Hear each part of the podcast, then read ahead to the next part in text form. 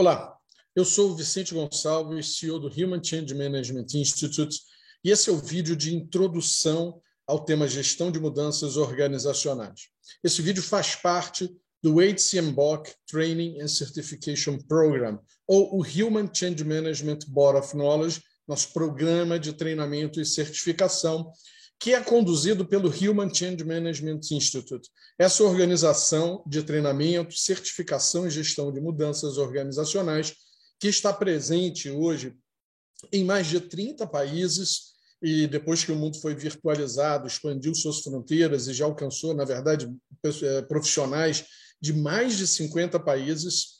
Esse, essa organização, que é reconhecida como Qualified Education Provider pela ACMP, que é a Association of Change Management Professionals, certamente a maior autoridade nesse tema gestão de mudanças organizacionais eh, no planeta, e com muito orgulho nós somos reconhecidos. Então, esse treinamento, tudo que você ouvirá aqui, está em linha com esse modelo adotado pela ACMP.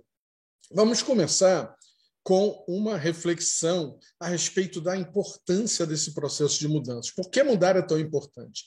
Porque, na realidade, nós vivemos uma taxa de obsolescência das organizações como nunca foi é, antes vista na história.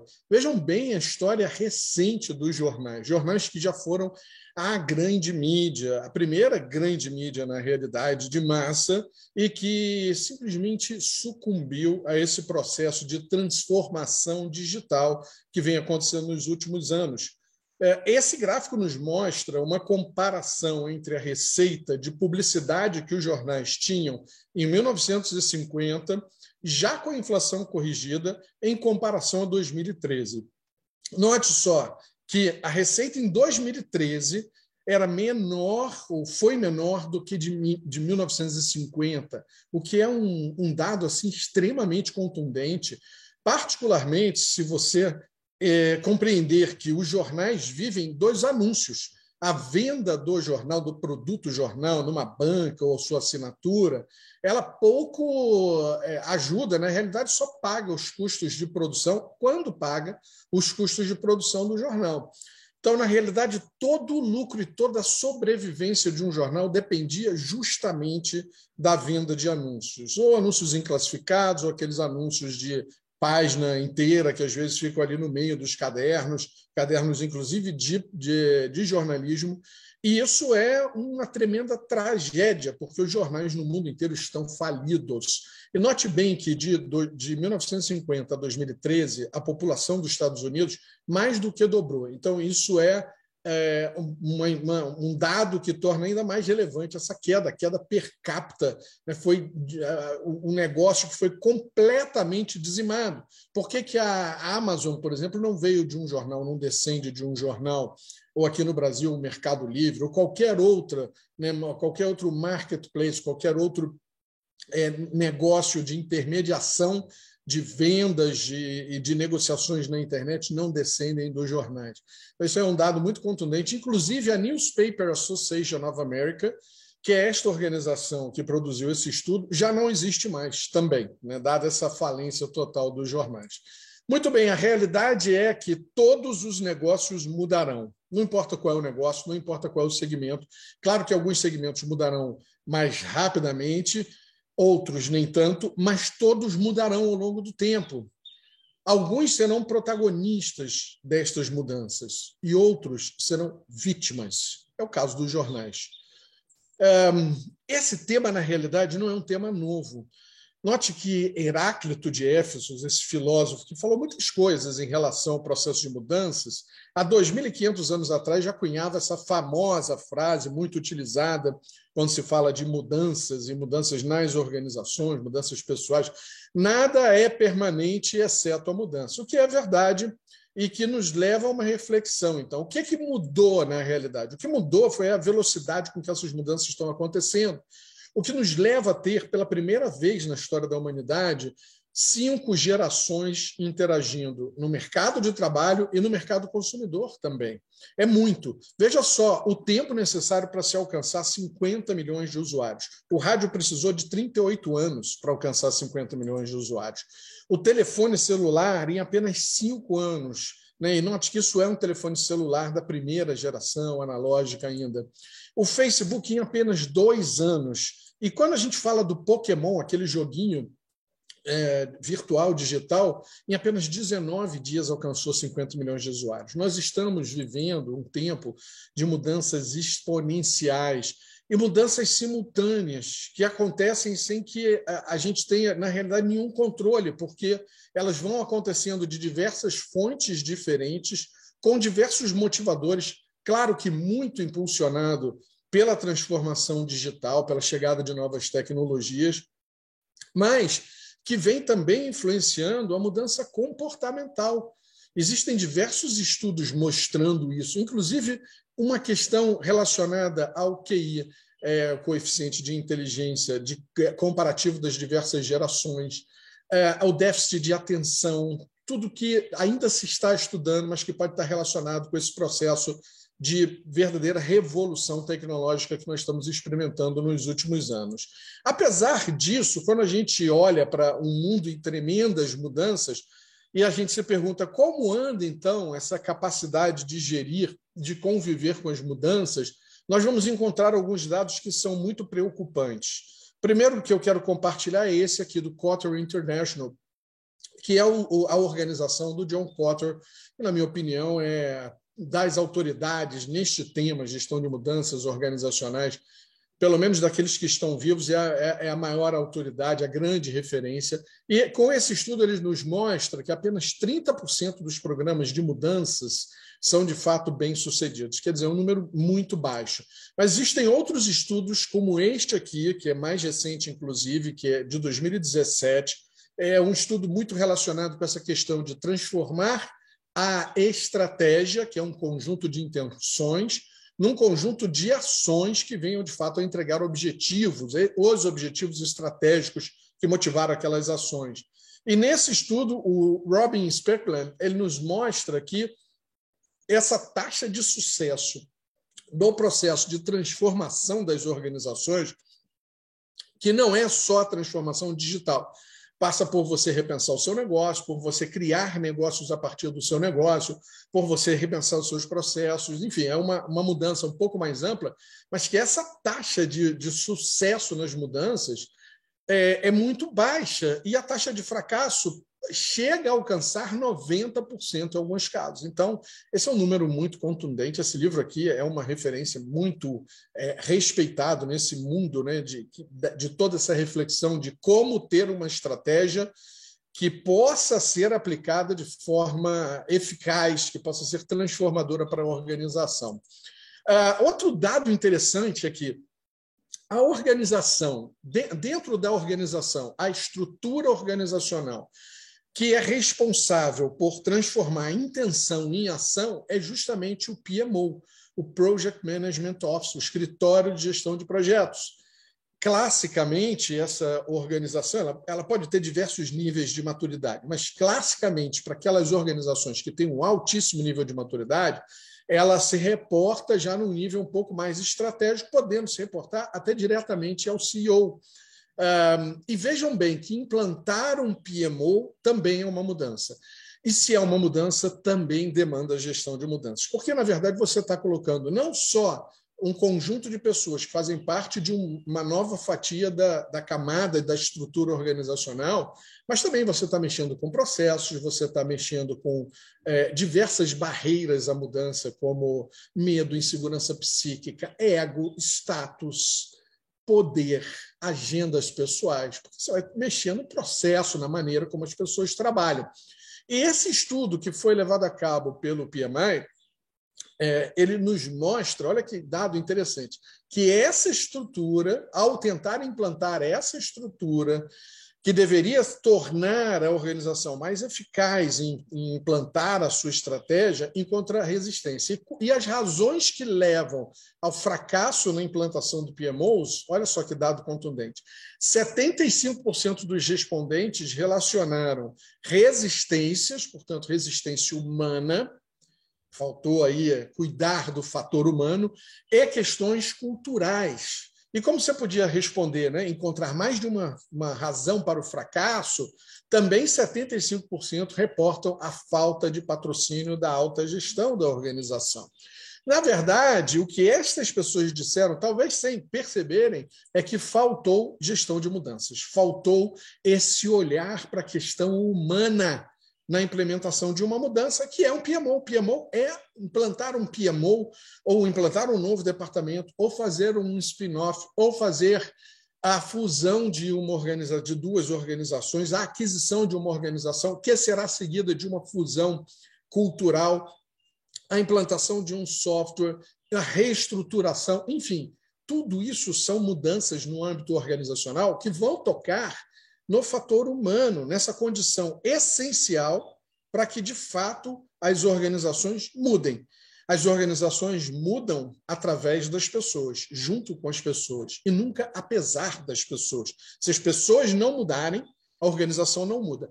Todas as organizações mudarão. E por isso que elas precisam ficar atentas para gerir e liderar as suas mudanças através das pessoas. É preciso conhecer técnicas, boas práticas, método e uma maneira estruturada de integrar tudo isso com a gestão dos programas e dos projetos que são grandes agentes de transformação, são os meios de transformação de uma organização. Esse dado também é muito interessante. Estudo feito pelo PMI, o Project Management Institute, nessa série Pulse of Profession, que nos mostra que existem três pilares básicos que, quando aplicados de forma integrada, podem fazer muita diferença entre o fracasso e o sucesso de uma empreitada. E o primeiro deles é ter práticas padronizadas para a gestão dos programas e dos projetos. O segundo é ter patrocinadores que são engajados ativamente. Então, não é só ter um patrocinador, mas é ter um patrocinador que de fato trabalha no projeto, que de fato está comprometido com aquele processo de transformação. E, por fim, a gestão das pessoas durante as mudanças, ou seja, a gestão das mudanças organizacionais.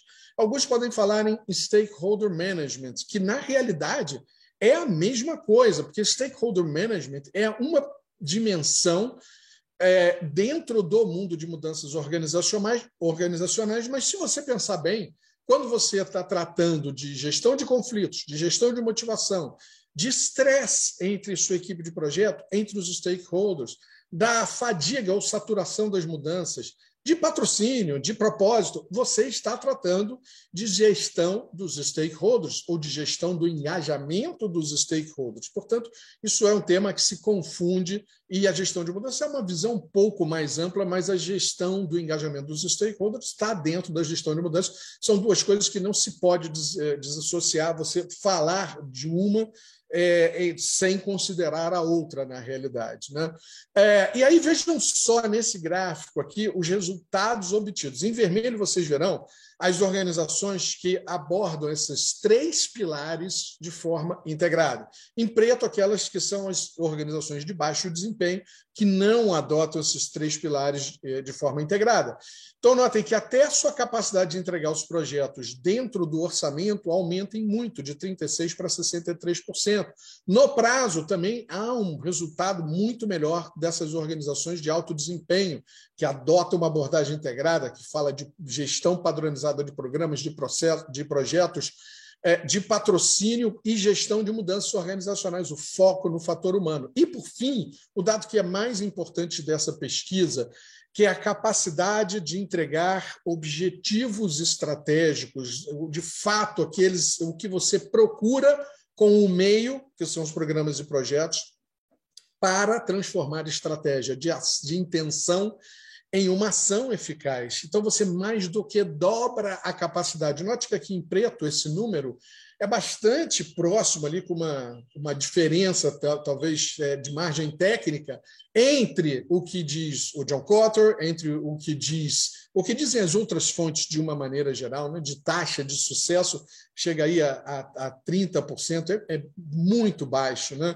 E quando você olha para a taxa de sucesso que você pode ter que vai chegar em 65%, e em alguns casos vai passar em muito disso, quando a organização é bem estruturada, de fato, e adota até técnicas mais avançadas de gestão de mudanças, como o Change Management Office, o escritório de gestão de mudanças integrado com o escritório de gestão de projetos, assim, num nível de maturidade muito alta nessa transformação de estratégia em, em ação eficaz, transformadora da organização, aí esse número vai, vai passar de 90% fácil facilmente.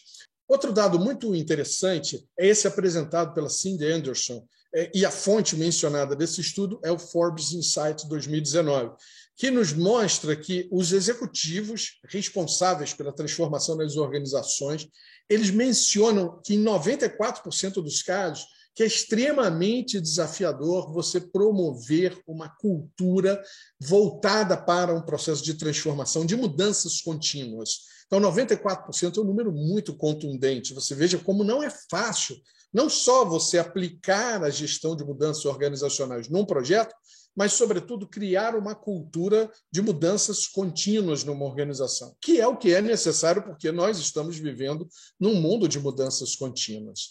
Bem, Passada essa parte introdutória, que a gente vê uma série de dados, dados que você, inclusive, pode usar se você quer conversar com o um executivo, com o presidente da sua organização, sobre esse tema, sobre o fator humano, sobre mudanças organizacionais, por que a mudança organizacional é importante, use esses dados, porque são todos eles de fontes muito confiáveis, são todos embasados em estudos muito sérios e que normalmente essa é a linguagem dos executivos, olhar o mundo por e ler o mundo por dados, fatos, gráficos, tendências. Vamos entrar numa parte conceitual aqui e para nosso alinhamento, vamos começar com o conceito de stakeholder, cuja tradução para o português é partes interessadas. Nós optamos por não usar a tradução e a gente prefere usar a, a expressão original, stakeholder. O que é um stakeholder, então? Stakeholder é qualquer um que é tocado pela mudança. Pode ser uma pessoa ou uma entidade. Então, pode ser um indivíduo, pode ser o Vicente Gonçalves, Pode ser uma equipe, pode ser equipe de marketing, por exemplo, equipe de compras, equipe de logística, pode ser uma entidade externa, governo, por exemplo, aqui representado pela polícia, mas poderia ser, por exemplo, uma agência reguladora, é, enfim, qualquer órgão externo, por exemplo, de governo, ou ainda uma entidade externa como sindicato, também é um stakeholder, ou o vizinho o vizinho, aqueles que estão no entorno, fornecedores, são os stakeholders. E o, e o stakeholder mais importante, que é a razão de existir de uma organização, que são os clientes. Isso, quando você fizer uma análise de stakeholder, tem que olhar de forma ampla, olhar os stakeholders desde o micro, aquele stakeholder bem importante lá, o, o patrocinador da, da empreitada, aqueles que são influenciadores diretos ou decisores que têm poder e influência diretamente para em relação à mudança que está sendo proposta, mas não esquecer também desses externos e o cliente, por exemplo, olhar nas suas mais é, diversas dimensões, como, por exemplo, se você tem, trabalha no atacado, business to business, talvez você tenha clientes que são VIP, pois são 80% da sua receita dependem daqueles 20% daqueles, desses clientes, por exemplo. Ou talvez você tenha varejão, e aí no varejo é mais difícil você tratar de forma individual, mas ainda assim, assim você pode subdividir em grupos, pode ser por regiões, por segmento é, em relação ao montante de compra, enfim. Há várias maneiras de você tratar os stakeholders, mas o conceito de stakeholder é esse: todo aquele que é tocado por um processo de mudanças. E o que é a gestão de mudanças organizacionais? A gente tem ouvido falar muito disso agora. Esse é um tema que está na agenda é, de muitos executivos, que está tá, tá na agenda dos profissionais de recursos humanos, de tecnologia da informação, de projetos, principalmente depois do lançamento do guia PMBOK 7, em agosto de 2021, que tem é, uma orientação a princípios, e dois dos princípios estão muito relacionados pelo menos dois. A gente pode fazer uma relação, uma correlação direta com gestão de mudanças organizacionais. Um que é stakeholder uh, engagement, como a gente já falou aqui, não há como dissociar uh, a gestão dos stakeholders com a gestão de mudanças. E o outro que é o enable the vision of the future state of the, the, das organizações. Então, é justamente você é, promover esse processo de mudança organizacional. Bom, como todo tema muito falado, ele acaba tendo também alguma é, distorção perceptiva, alguns vão por uma, uma linha, outros vão por outra. Vamos tentar, vamos tentar não, vamos alinhar exatamente o que a gente trata como gestão de mudanças organizacionais. Eu já fiz essa pergunta a muitos profissionais e, e, várias vezes para executivos, eu venho da carreira executiva, então, naturalmente, lido muito, faço parte de muitos grupos executivos, e até hoje eu costumo provocá-los. Hoje existe uma consciência muito maior do que a gestão de mudanças. Mas muitos ainda respondem: ah, Vicente, gestão de mudança é aquele negócio de abraçar árvores e tal. Nenhum problema de abraçar árvore, mas a gestão de mudanças é muito mais do que qualquer aspecto lúdico que você possa ter num projeto, por exemplo. Outros vão dizer, não, pô, gestão de mudanças é comunicação em projeto. Comunicação, de fato, é muito importante, mas também vai muito além disso. Outros ainda vão dizer, ah, já sei, é comunicação e treinamento, ou ainda comunicação, treinamento e impactos organizacionais, principalmente aqueles que já fizeram implantação de RPs, de softwares assim muito importantes na organização, e que tiveram algum tipo de consultoria que ajudou a tratar de impactos organizacionais. Esses são aspectos operacionais extremamente relevantes nas organizações. Porém, nós estamos falando da gestão estratégica da mudança, que vai considerar, é lógico, aspectos estratégicos, táticos e operacionais. Não adianta também ter só uma visão estratégica. Se você não opera bem a gestão de mudança, ela também não vai trazer resultado. Portanto, esses aspectos operacionais são sim extremamente relevantes, mas eles são muito mais eficazes quando são conduzidos com base numa estratégia, numa visão mais ampla, que começa lá na origem do projeto. Deveria até em organizações que têm altíssima maturidade de gestão de mudança, com, deveria começar lá no planejamento estratégico. Você já pensar qual é a melhor sequência, qual é o melhor volume de introdução de mudanças para você evitar de fazer muitas mudanças simultaneamente que seus, talvez seus stakeholders não aguentem esse fenômeno que se chama saturação de mudanças ou fadiga de mudanças quando você muda muita coisa simultaneamente. Bem, o que nós buscamos sempre, se a gente está falando de mudar através das pessoas, nós precisamos de um altíssimo nível de engajamento. E engajamento nesse processo de mudança. Existem técnicas, boas práticas que te levam a ter uma, um potencial engajamento muito alto. Claro que depende de muitos fatores, mas você pode começar a pensar nisso desde a sua estratégia, isso é extremamente relevante. Porém, quando a gente fala de engajamento, pensar em engajamento 100% é utópico. Então, a gente tem que considerar também a importância de fazer a gestão dos antagonismos, ou seja, daqueles que estão sofrendo com a mudança. O antagonista não é necessariamente uma pessoa má, uma pessoa que deseja o mal para a organização, ou para você, ou para o projeto. Não é uma pessoa que está sofrendo porque ela está ficando inadequada. Pessoas também ficam obsoletas. Ela não está conseguindo promover a sua mudança. Lembre-se que você, como gestor de mudanças, como líder de mudanças, não tem o poder de mudar o outro. Você tem o poder, sim, de criar uma atmosfera propícia para que a mudança seja bem executada, para que isso favoreça a autogestão das mudanças, mas cada um tem o dever, a obrigação de mudar a si mesmo. Só você pode mudar você mesmo. E aqueles que não conseguem fazê-lo acabam ficando desconectados com a organização. A organização evolui numa direção, essa pessoa fica presa nos paradigmas anteriores, presa no status quo, e isso vai ser muito ruim, pode até representar uma ameaça para a carreira desse profissional, não só nessa organização, mas na carreira como um todo. Profissionais que não se atualizam tendem a perder espaço no mercado. É, quando a gente fala de uma visão estratégica da mudança, isso começa lá na etapa, dentro de um projeto ou de um programa, isso começa lá na etapa de iniciação e planejamento. Se for na visão estratégica, né, e aí tem que ser uma organização que tem um nível de maturidade muito alta, isso começa lá no planejamento estratégico. Mas vamos focar aqui no desenvolvimento de projetos e programas que vão introduzir mudanças nas organizações. Então, é neste ponto que o projeto começa. E a partir daí você vai para uma sequência que vai passar por diversas etapas até que você implante aquela mudança, implante o software, implante um novo processo, enfim, o que for o objetivo principal do seu projeto ou do seu programa. E aí nós vamos para uma outra fase, que no momento que você implanta, você entra num estado de produção, ou seja, eu começo a trabalhar de uma maneira diferente, eu estou produzindo de uma forma diferente. Os projetos normalmente focam até essa etapa de encerramento. A gestão de mudanças, ela precisa ir um pouco além. Ela precisa olhar para a etapa de produção também, porque na etapa de produção, a mudança pode já estar implementada, ou seja, se eu tenho um novo software, ele já está funcionando daquela nova maneira, ok, mas uh, será que aquelas mudanças já estão de fato institucionalizadas, uh, consolidadas na cultura organizacional? Isso é muito mais difícil de dizer do que a data de encerramento de um projeto, porque aí vai depender do engajamento, vai depender do comportamento humano frente às mudanças.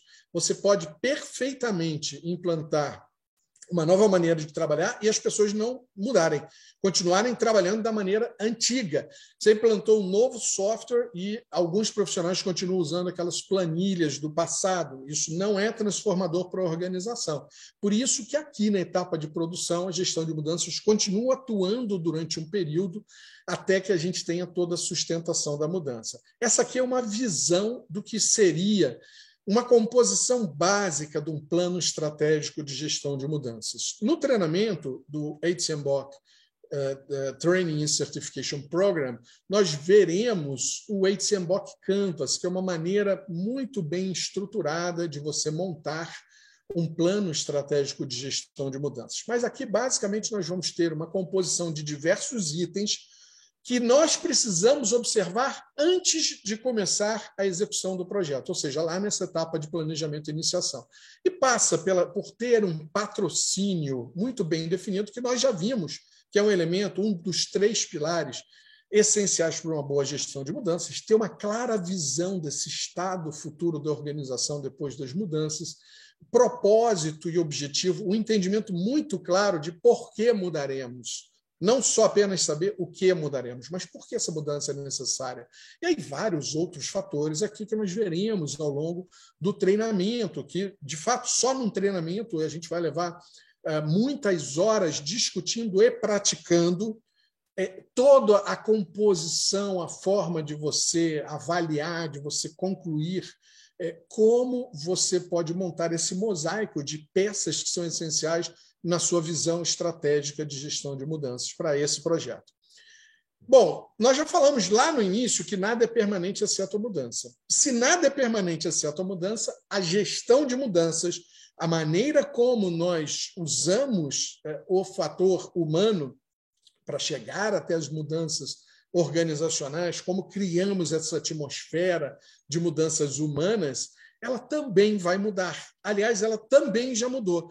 Não dá para imaginar que a gente vai fazer hoje, pleno século XXI, a gestão de mudanças como nós fazíamos no século passado, né? na década de 90. Olha quanto o mundo mudou da década de 90 para cá. Talvez você nem fosse vivo ainda, e a gente já tinha lá alguns métodos, alguns modelos de gestão de mudanças que são importantes como base conceitual, mas que a maneira de executá-los hoje em dia já é, é completamente diferente. Então, nada é permanente exceto a mudança. Nada, nem mesmo a maneira como nós fazemos a gestão de mudanças. E aqui, para ter uma ideia, a gestão de mudanças mudou e mudou muito sem perder a sua essência. Essa questão do comportamento humano.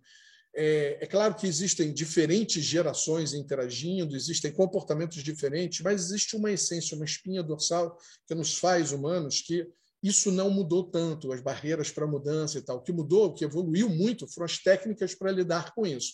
Então, quando a gente olha, eu já mencionei aqui o John Cotter, que é autor desse livro aqui, um clássico. Se você está estudando o tema gestão de mudanças organizacionais, é importante você ler esse livro, o Leading Change, do John Cotter. E aqui ele define oito passos para mudanças. Né? Então, primeiro, estabelecer um senso de urgência, criar uma coalizão para mudança, desenvolver uma estratégia, comunicar, e por aí vai, até que você tenha oito passos. Isso tudo aqui é muito importante, mas quando a gente olha para o mundo de hoje, que é um mundo pragmático, um mundo de decisões, um mundo de projetos muito bem estruturados e organizados, você vai conversar com um profissional de projeto, com o diretor de um programa de transformação organizacional, por exemplo, ele vai entender o conceito, ah, sim, estabelecer um senso de urgência, já sei o que é, criar uma coalizão de mudança, já sei o que é, mas ele imediatamente vai se perguntar: como faço isso? Quais são as atividades que eu devo colocar no meu plano de projetos? Como eu estruturo isso de forma harmônica com a maneira que o projeto será conduzido? Então, essa foi a grande mudança do que nós chamamos hoje de terceira geração de gestão de mudanças. E é que as primeiras gerações, justamente começando lá com Kurt Levin, que é considerado o pai da psicologia social, passando pelo John Cotter, pelo Daryl Conner, que é um cara genial também, também está vivo, tem um treinamento para líderes de, de mudanças, para uh, profissionais de alto nível, com muita experiência em gestão de mudanças, que é sensacional, por sinal, escreveu esse livro aí, Managing at Speed of Change, que é um livro também sensacional, na minha opinião, também leitura obrigatória para você que está é, chegando nesse mundo de gestão de mudanças. Eu poderia citar outros aqui, Giannini Lamarche, que também tem um livro muito interessante, o David Miller, que também tem livro muito. Tem, tem vários outros aqui, que criaram bases conceituais importantes, são relevantes, sim, devem ser estudadas, vão dar consistência para um melhor entendimento de como aplicar a gestão de mudanças. Depois, é, na virada ali do meio da década de 90, começaram a surgir alguns frameworks inspirados nesse modelo né, de, ah, de criar consciência para mudança, o desejo para mudança, não sei o quê, que também são modelos conceituais, também são relevantes e que estavam muito atrelados com a implantação de software, principalmente, particularmente os ERPs, que tinham uma pressão muito grande ali de bug do milênio, da virada do milênio, para quem não é dessa geração, o bug do milênio foi um fenômeno ligado a software, né? não vou eh, descer em detalhes aqui, mas que basicamente dizia que o mundo ia parar e que pessoas, inclusive, iriam morrer porque na virada do milênio os computadores não iam funcionar direito, avião ia cair, elevador ia cair, enfim, seria uma confusão danada no planeta. Muito bem, esses é, dois é, momentos aí configuram as duas primeiras gerações de gestão de mudanças, que tem uma característica muito semelhante. E a primeira delas é que é uma gestão de mudanças para especialistas. Não é uma gestão de mudanças para você, se é um profissional de RH, se é um profissional de TI, se é um profissional, enfim, se é um líder de uma área de negócio que está tendo que conviver com mudanças. Muita inspiração acadêmica, o que é natural. Muitos desses que falaram sobre esse tema, esse, tema são acadêmicos, né? a maioria, inclusive, vindo da área de psicologia então, trazendo também uma linguagem muito hermética, uma linguagem muito para psicólogos, para profissionais das ciências humanas. Isso não é errado, tá, gente? Isso é uma característica apenas daquele momento, é natural, e é natural que tenha nascido daí, assim como a gestão de projetos nasceu, por exemplo, da engenharia, e hoje ganha diferentes matizes, né? diferentes é, abordagens, evoluiu muito nesses últimos 50, 52 anos, por exemplo, que é o tempo é, de mais ou menos 52, agora já indo para 53 anos, que é o tempo de existência do Project Management Institute, essa que é a maior autoridade em gestão de projetos no planeta. E, principalmente, o que se buscava responder aqui é o que fazer. Quando a gente olha para a terceira geração de gestão de mudanças, é sempre difícil dizer, ah, nasceu neste ano aqui. Mas a gente encontra um marco importante, que foi o ano de 2010.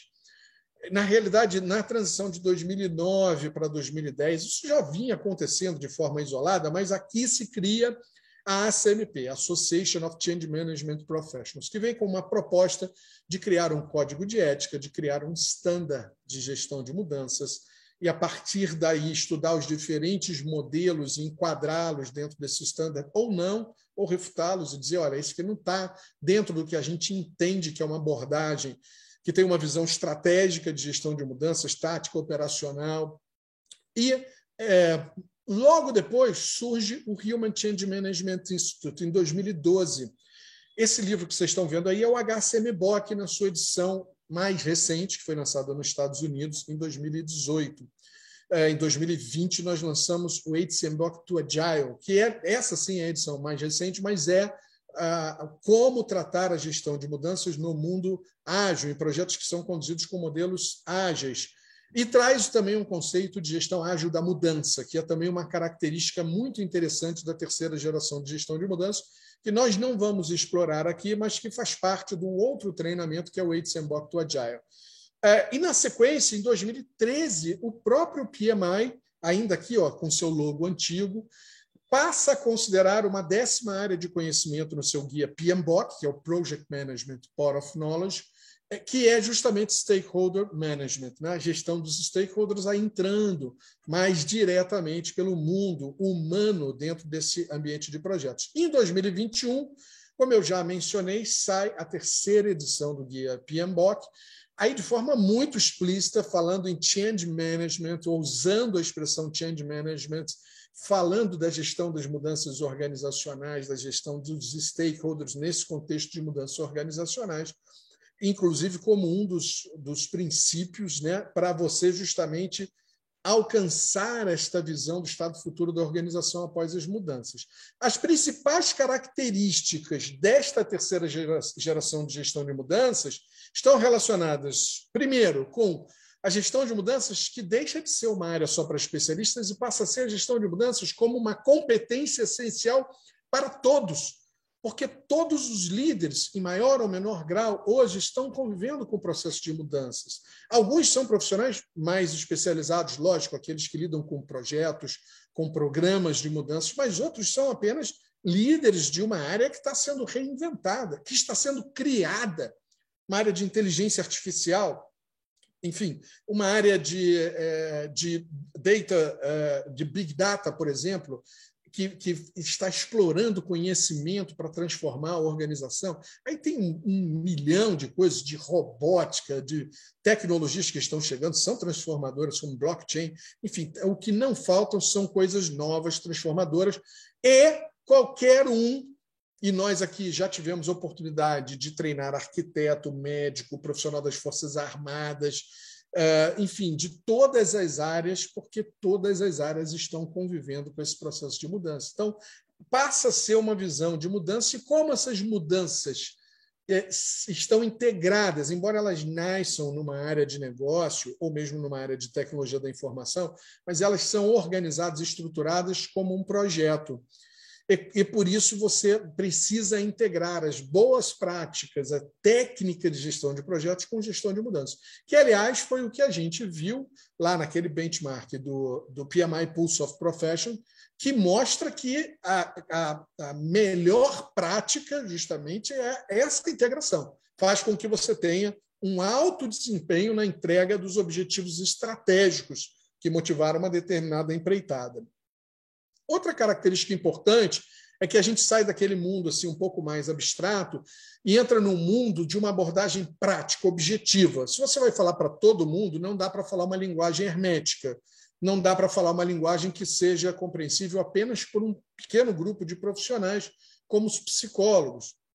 É claro que é, é preciso incorporar a linguagem da psicologia, do comportamento humano, do comportamento organizacional, da antropologia, todas essas são fontes muito importantes. Inclusive, um, uma coautora do HCMBOK é Carla Campos, que é psicóloga, justamente traz esse tempero, essa visão aqui da psicologia, do comportamento é, humano e organizacional para dentro do, de um guia como o Human Change Management, né? olha essa pegada humana de gestão de mudanças, né? Board of Knowledge, esse corpo de conhecimento de gestão de mudanças humanas.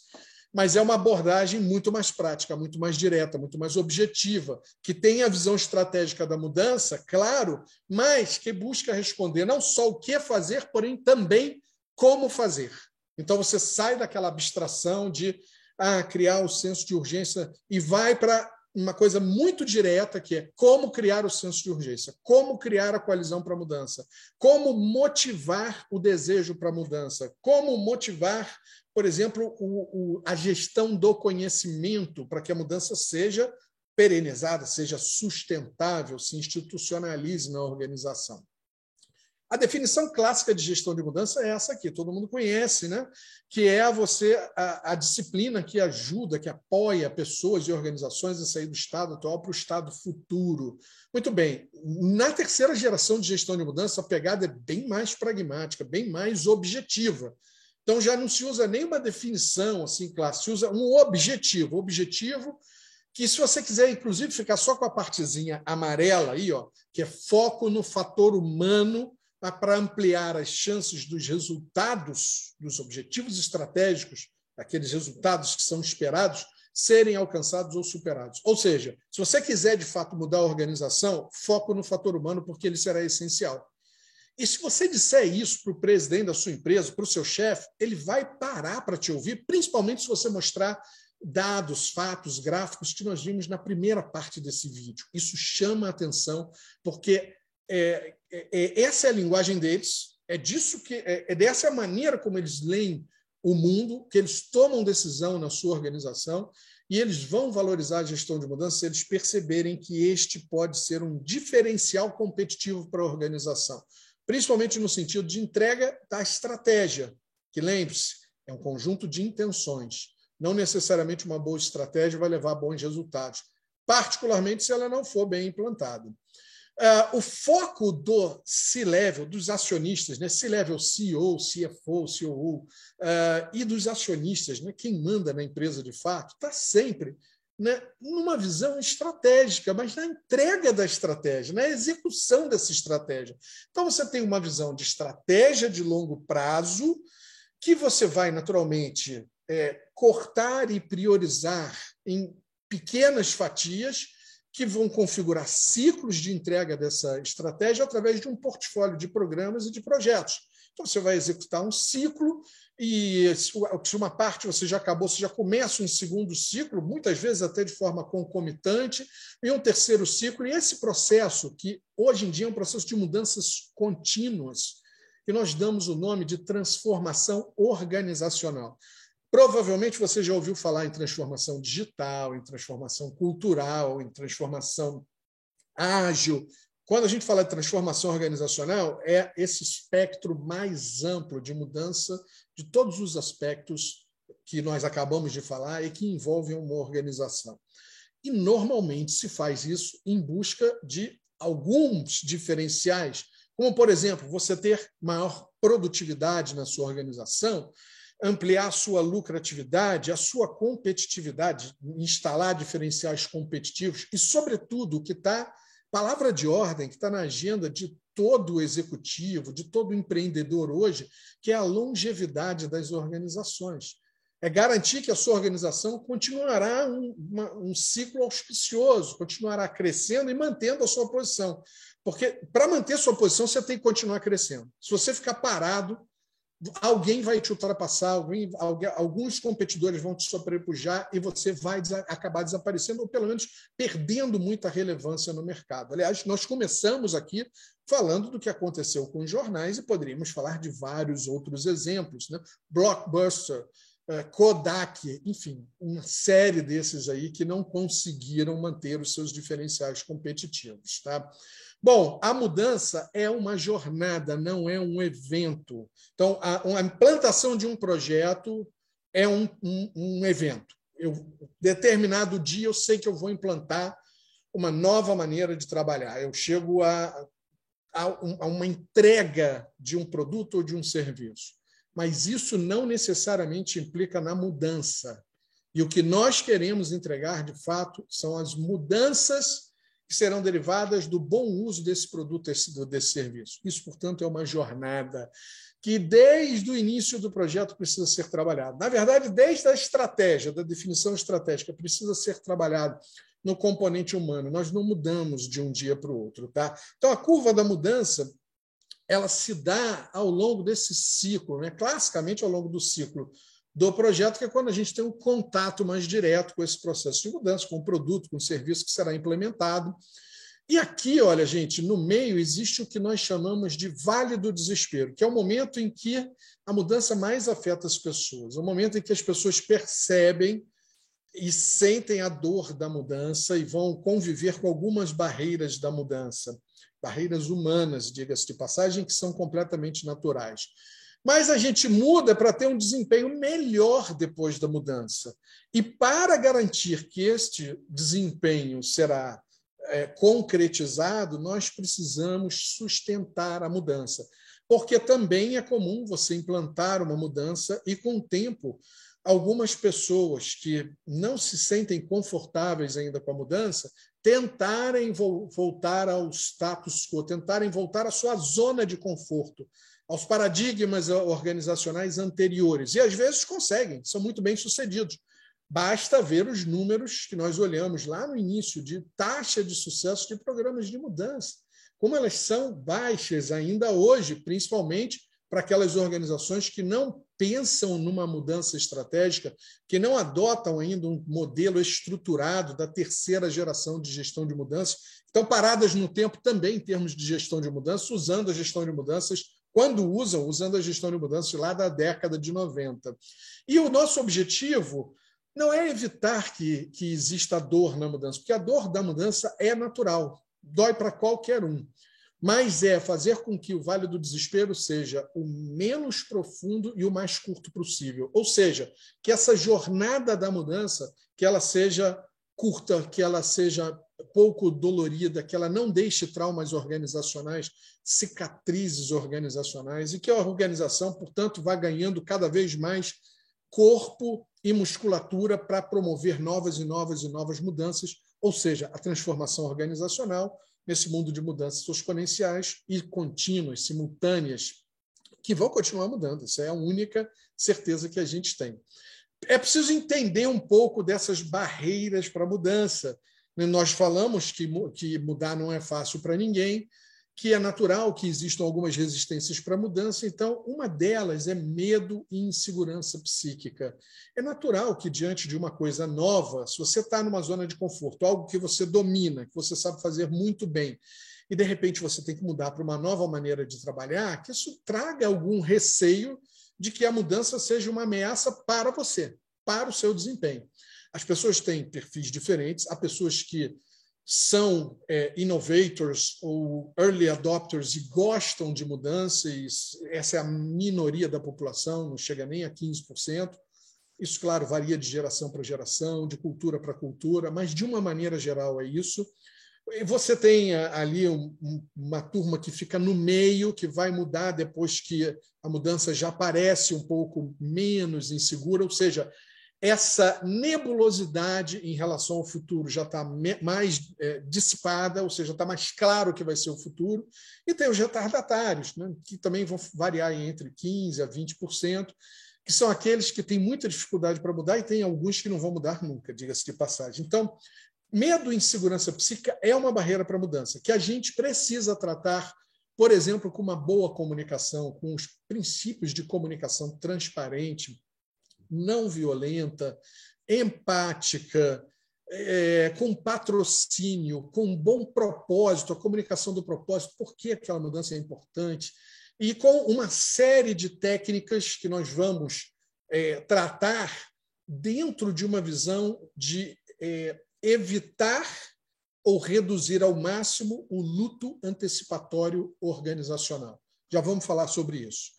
Outro conjunto de barreiras para a mudança, e essas aqui são um pouco mais complexas, todos nós temos, porque somos humanos, e são barreiras que estão ligadas a questões como ego, é, ego no sentido de vaidade, no sentido de orgulho, é, a percepção de perda de status, de poder, que também é sempre muito é, difícil para o ser humano. Aliás, não é nem só para o ser humano, né? porque a gente nós vamos encontrar lutas por status, por poder, em diversos grupos eh, de animais, particularmente de mamíferos, né? mas é, em macacos, por exemplo, chimpanzés, em lobos, né? nós vamos ter a figura do, da fêmea alfa, do macho alfa, de uma disputa contínua de poder para você manter aquela posição.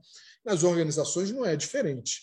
É, e também as agendas pessoais, que é o conjunto dos meus interesses pessoais, da, das minhas ambições de carreira, do que eu venho trabalhando, que normalmente não são declaradas, fazem parte do meu conjunto, que pode até não estar ligado diretamente com esse meu momento de carreira, com esta empresa, mas com aquilo que eu estou ambicionando para a minha carreira de uma maneira geral. E às vezes uma mudança ela não vai exatamente de encontro. Aliás, ela, ela confronta é, com o seu conjunto de ambições e de, de, da sua agenda pessoal. Isso é sempre muito delicado, mas é, é parte dessas barreiras humanas à mudança que precisam ser bem tratadas. Por exemplo, uma agenda pessoal, quando você consegue ajudar essa pessoa a ressignificar num novo contexto e a criar uma nova agenda pessoal diante desse, desse processo de mudança, que provavelmente indica uma tendência de mudança no ambiente de negócio, e essa pessoa consegue perceber isso, é mais fácil para ela mudar. Porque ela também percebe que ela tem que ajustar a agenda pessoal dela para que ela se mantenha competitiva no mercado. Bom, o HCMBOK, que é o tema do nosso estudo aqui na sua terceira edição, ele foi concebido com base em diferentes disciplinas, né? como, por exemplo, a gestão de projetos, a gestão de pessoas, planejamento estratégico, liderança, antropologia, e a gente já entra nas, nas ciências humanas, que eu já disse que são importantes, que, que, que muito disso aí vem lá da segunda geração de gestão de mudanças, né? que eu disse também que é um pilar importante, a gente bebe nessa fonte, lógico, trazendo aí diferentes é, sabores, de um diferente olhar, é, percebendo diferentes necessidades dos nossos stakeholders atuais, novas técnicas, né? mas sim, bebemos na fonte da antropologia e da psicologia, claro, é, do comportamento organizacional, né? desse conhecimento de cultura organizacional e também da tanatologia. E desses itens todos aí, talvez a tanatologia seja o que é, vocês estranhem, talvez não reconheçam essa palavra.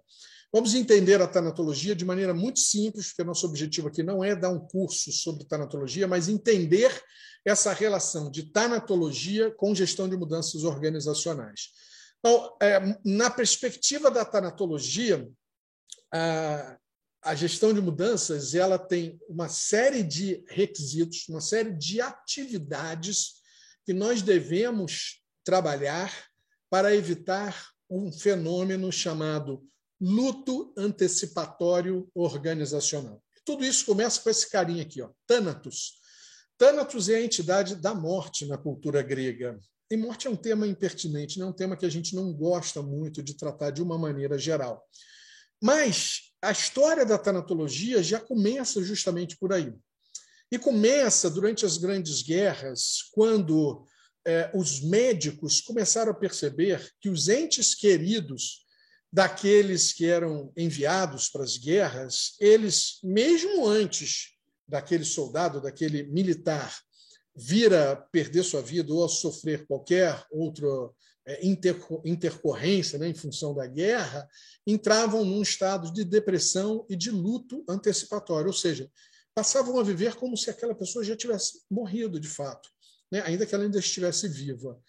E isso chamou muito a atenção dos médicos que começaram a tratar esses sintomas naqueles países mais afetados, estavam mandando suas tropas para o fronte.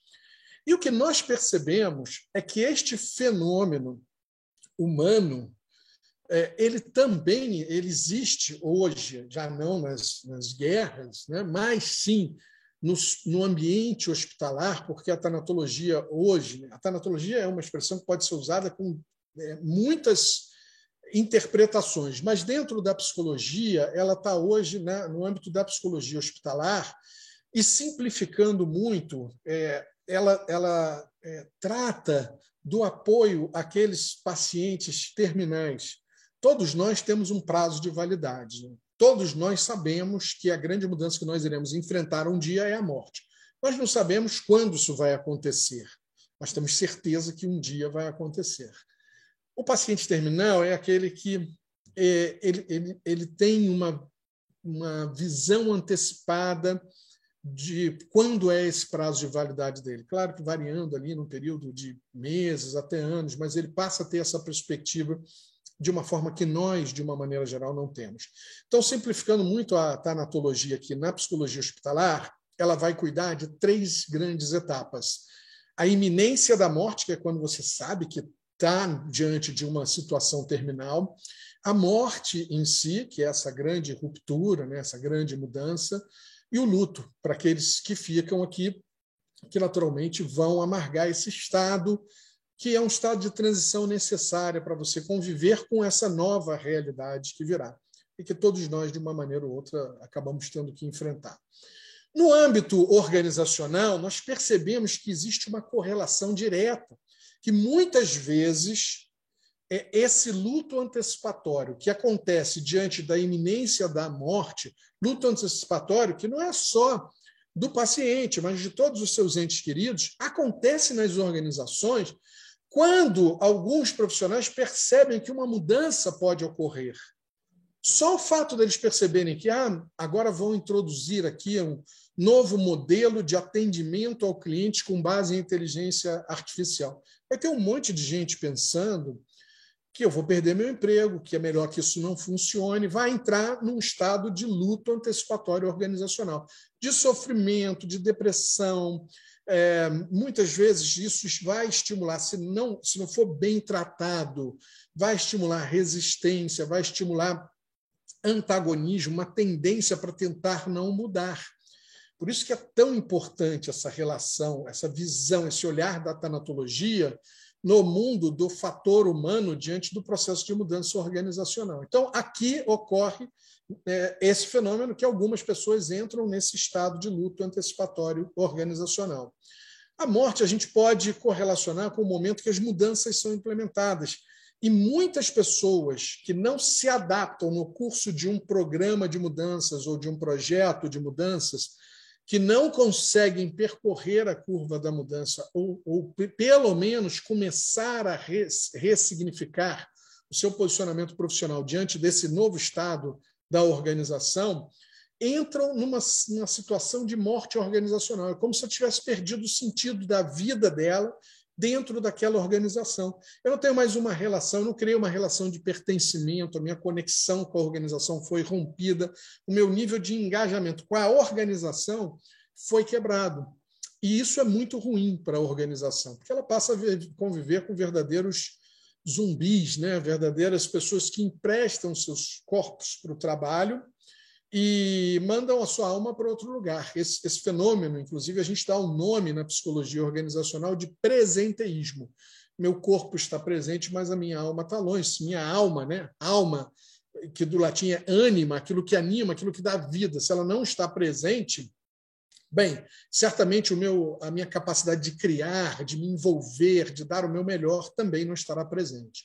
E o luto, aquela etapa pós-mudança, né, que muitas organizações caem depois da mudança num estado de luto organizacional, você chega na organização, parece de fato que morreu alguém. Está todo mundo num estado de profundo sofrimento com aquela mudança, sentindo falta daquele modelo anterior de trabalho.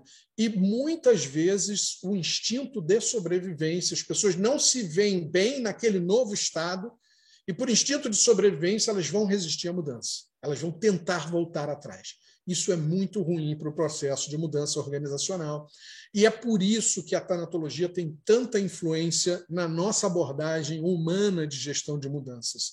Human Change Management é uma escola de gestão de mudanças que considera esse fenômeno do luto antecipatório organizacional, fenômeno esse que foi descrito pela primeira vez no HCMBOK em 2012, foi reconhecido, inclusive, por nomes como Daryl Connor, né, como um fenômeno que existe, como um fenômeno que é relevante, que deve ser abordado no curso, na jornada de mudanças. E você tem uma série de atividades que, de forma muito pragmática, muito objetiva, você pode e deve realizar antes que as pessoas entrem em um estado de luto antecipatório organizacional. Você evita que elas sintam insegurança psíquica ou que pelo menos você minimiza o estado de insegurança psíquica, reduzindo a possibilidade disso vir a dificultar o seu processo de mudança.